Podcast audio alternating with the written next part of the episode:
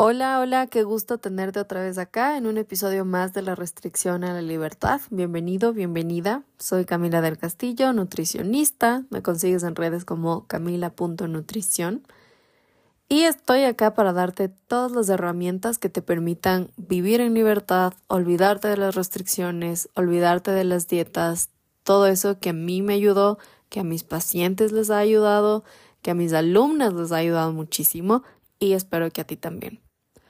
El episodio de hoy es un poco atípico, empezando porque lo estoy grabando el lunes.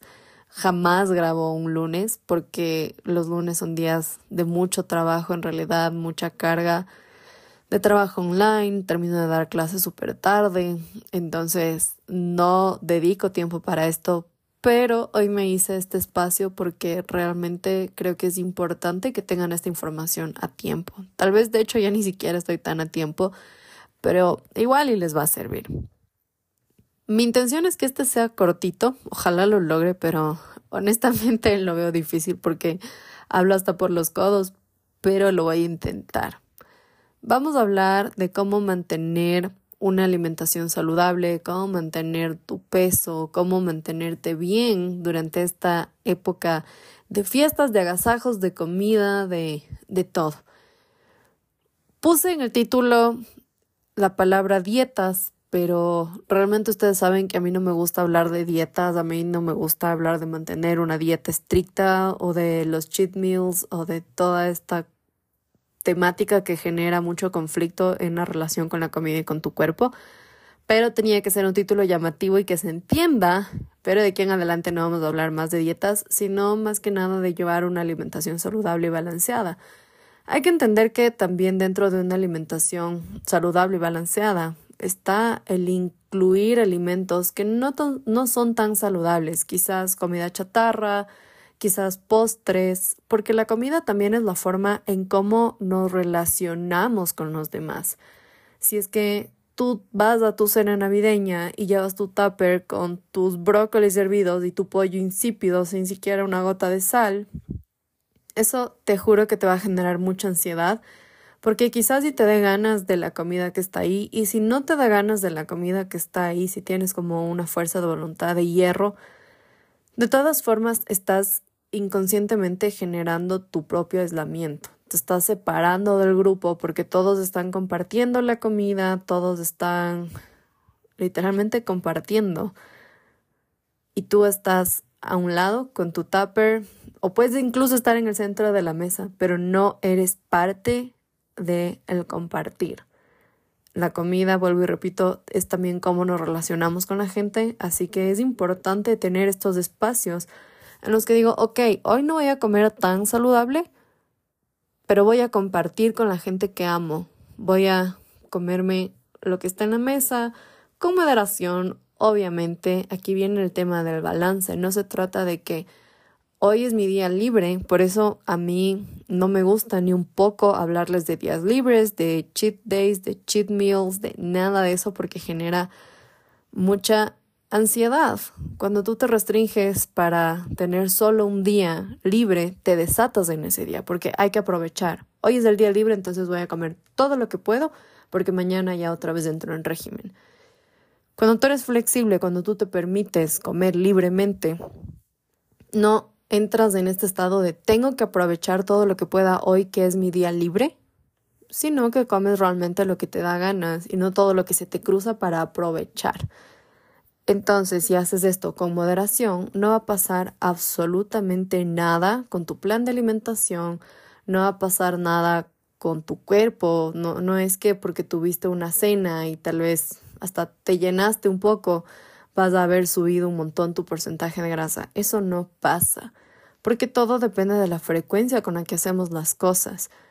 Puede ser que sí, en esta temporada que la vida social se dispara, tal vez sí tengamos una frecuencia más alta de consumir quizás un coctelito, quizás un postre, porque, a ver, también analicemos la cena. La cena en realidad es muy saludable. La proteína normalmente está hecha al horno.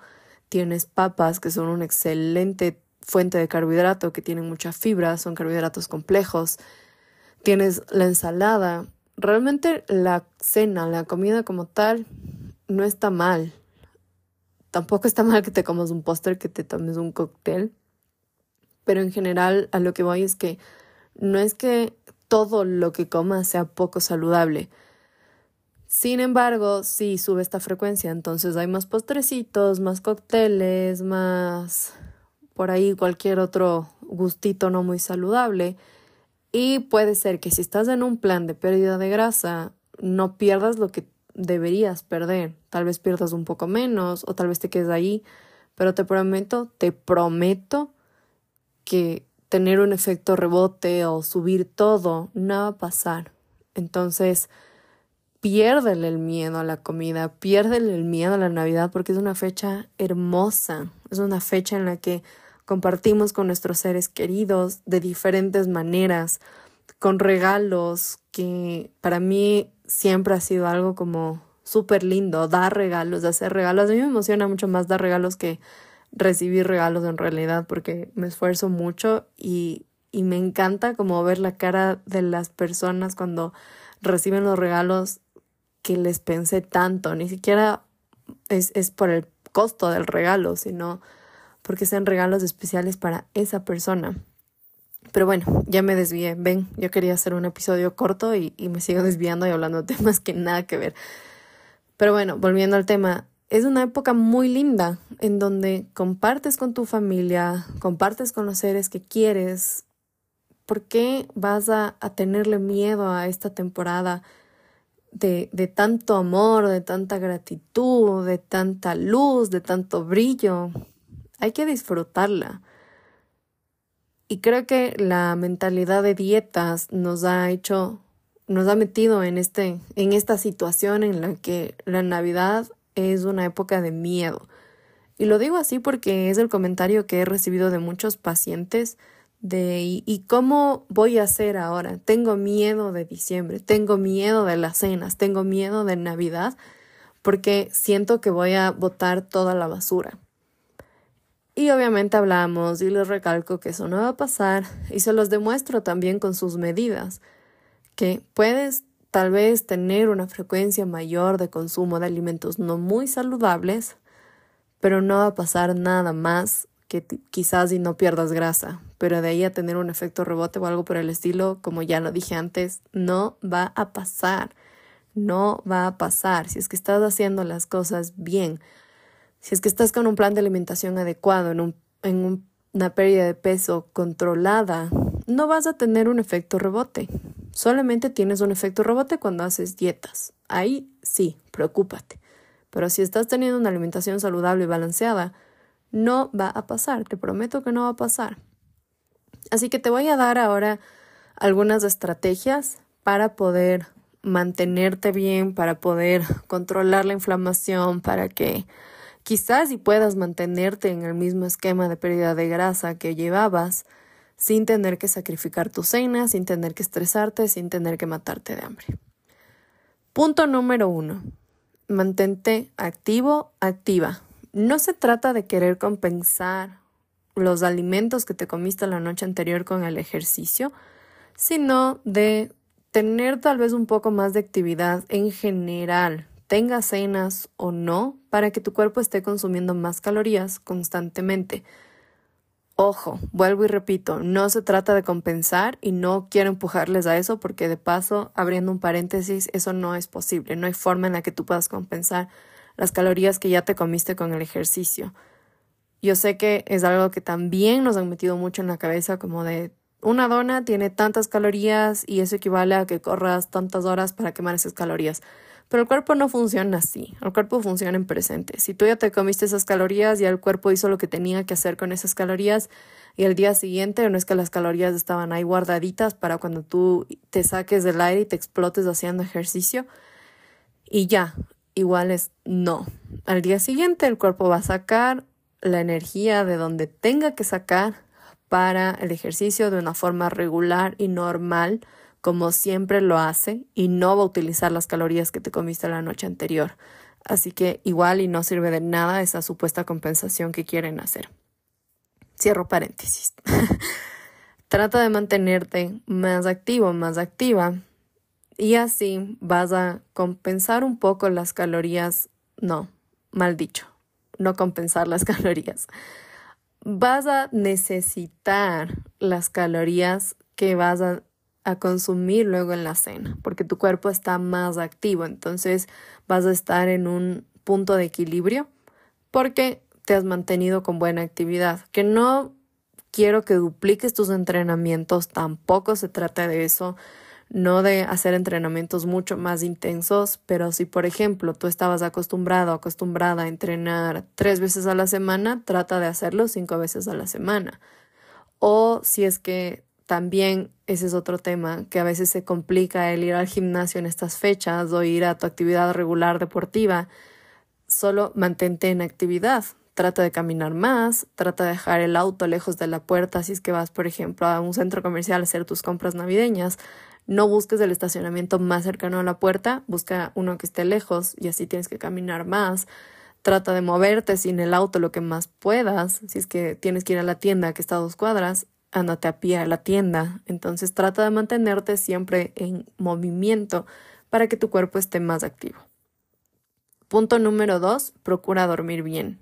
El sueño es muy importante en muchos aspectos, pero especialmente cuando se trata de controlar el hambre y la saciedad, el sueño es clave. Si tú no duermes bien, empiezas a producir mucha más grelina, que es este neurotransmisor que te hace sentir hambre. Entonces, si no duermes bien, probablemente comas mucho más de lo que realmente necesitas comer y desconectas con tu saciedad. Así que duerme bien. Obviamente no lo vas a hacer el día de las cenas, pero el resto de los días procura mantener bien tus hábitos de sueño. Punto número tres, no quieras eliminar comidas durante el día. No te aguantes del hambre, no como normalmente las cenas obviamente son planificadas. Y lo que hacen muchas veces es como ya saben que van a tener una cena mañana en la noche, entonces mañana todo el día se matan de hambre y pasan comiendo poquito y, y, y llenándose de agua para pasar el hambre. Y luego llegas a la cena y estás muerto de hambre. Entonces no te comes solamente lo que realmente quisieras, sino mucho más, porque estás muerto de hambre. Entonces te estás comiendo cosas que quizás ni te gustan, cosas que quizás ni siquiera las estás disfrutando, pero como estás con hambre porque te mataste de hambre todo el día, comes en exceso. Y algo clave cuando hablamos de alimentación intuitiva y de una alimentación saludable, balanceada y sostenible es el disfrute al momento de comer. Tú tienes que disfrutar las comidas sea cual sea. Si es que comes un postre, tiene que gustarte, no solamente comerte porque sí, porque es el día libre, entonces voy a aprovechar. No, tiene que ser un postre que de verdad lo disfrutes. Y si ya no lo estás disfrutando, déjalo ahí, no tienes por qué acabarte. Lo mismo con la comida saludable. Tienes que comer algo rico, sabores que te gusten. Hay muchas formas de hacer la comida saludable deliciosa. Comer saludable es riquísimo también. Puedes buscar preparaciones, condimentos, especias que te gusten más, pero lo importante es que lo disfrutes, porque si no, no va a ser sostenible. Si es que tú crees que comer saludable es comerte brócolis hervidos con un pollo insípido, créeme que no vas a aguantar. Nadie aguanta comiendo feo.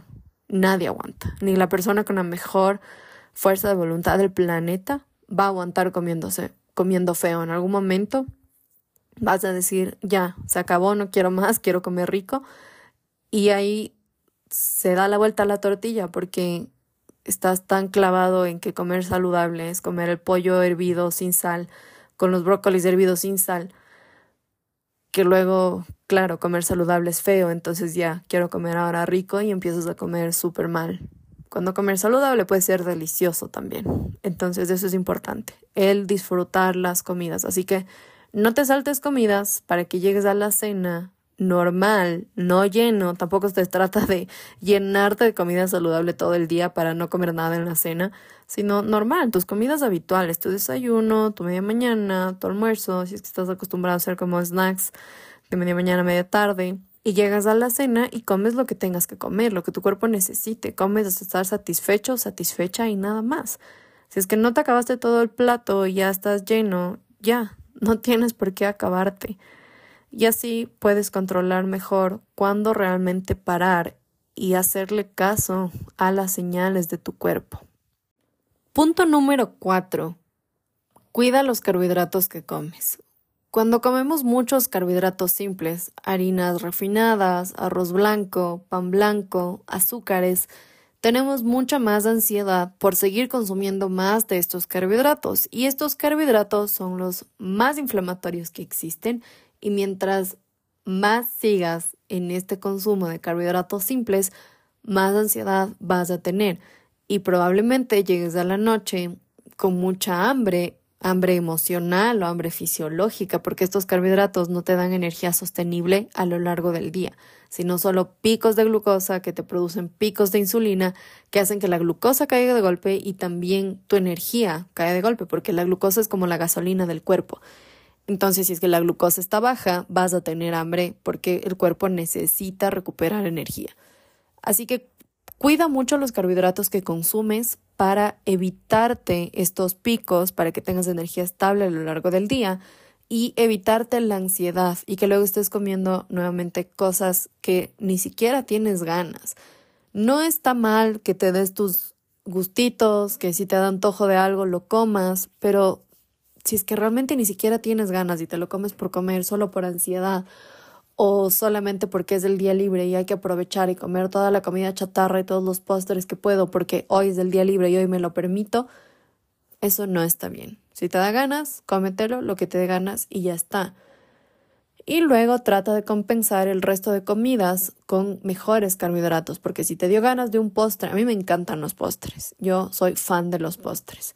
Si me da ganas de un postre, me lo como sin problemas, pero luego el resto del día trato de mantener más carbohidratos complejos en mi dieta, tubérculos, granos, verde, maduro, alimentos integrales, para regular ese, ese desbalance en mi glucosa y poder volver a niveles normales de glucosa, niveles normales de energía y no caer en este círculo vicioso de que sube la glucosa, sube la insulina, cae de golpe, te da mucha ansiedad, luego nuevamente comes algo de esto, sube la glucosa, sube la insulina, cae de golpe y así. Así que si te da ganas, está bien, te lo comes y luego complementa el resto de tu día con carbohidratos complejos. Los carbohidratos son realmente la clave de todo, así que no los saques de tu dieta, son muy, muy, muy importantes. Y con dieta, a ver, dieta, yo dije que no iba a decir la palabra dieta, pero es que dieta es la alimentación en general que tú llevas en el día, no dieta como algo restrictivo, sino lo que tú comes a diario. Punto número 5. Mantén una buena hidratación. Muchas veces también el cerebro consume, confunde, perdón, hambre con sed. Y si es que tú no te hidratas bien, es muy probable que al final de la noche, para tu cena, te mueras de hambre, pero en realidad no es hambre, sino es esta ansiedad que te genera porque el cerebro está confundiendo el hambre con sed. Tampoco voy a que te embutas de agua y te pases llenándote de agua para pasar el hambre, que esta es otra cosa de, de la cultura de dietas, como toma eh, un litro de agua antes de almorzar y así como ya estás lleno, entonces vas a comer menos no, sino tomar lo que debes tomar en el día. No agua en exceso tampoco, que eso no es saludable. Tomar lo que debes tomar, tener una buena hidratación y así evitas tener esta falsa hambre y, y terminar comiendo cosas que realmente no quieres comer. Y punto número 6. Estas comidas obviamente son un poco inflamatorias y especialmente el alcohol. Con el alcohol, bueno, vamos a hacer un séptimo punto del alcohol. No iba a meterme mucho a ese tema, pero, pero vamos a hacer el séptimo punto. El punto número seis es el tema de la inflamación. Comer eh, tal vez por ahí si es que hubo alguna fritura o comerte los postres o el alcohol que normalmente está presente en las cenas producen mucha inflamación que puede generarte muchas molestias como diarrea o estreñimiento o tener el colon inflamado lleno de gases que es realmente incómodo.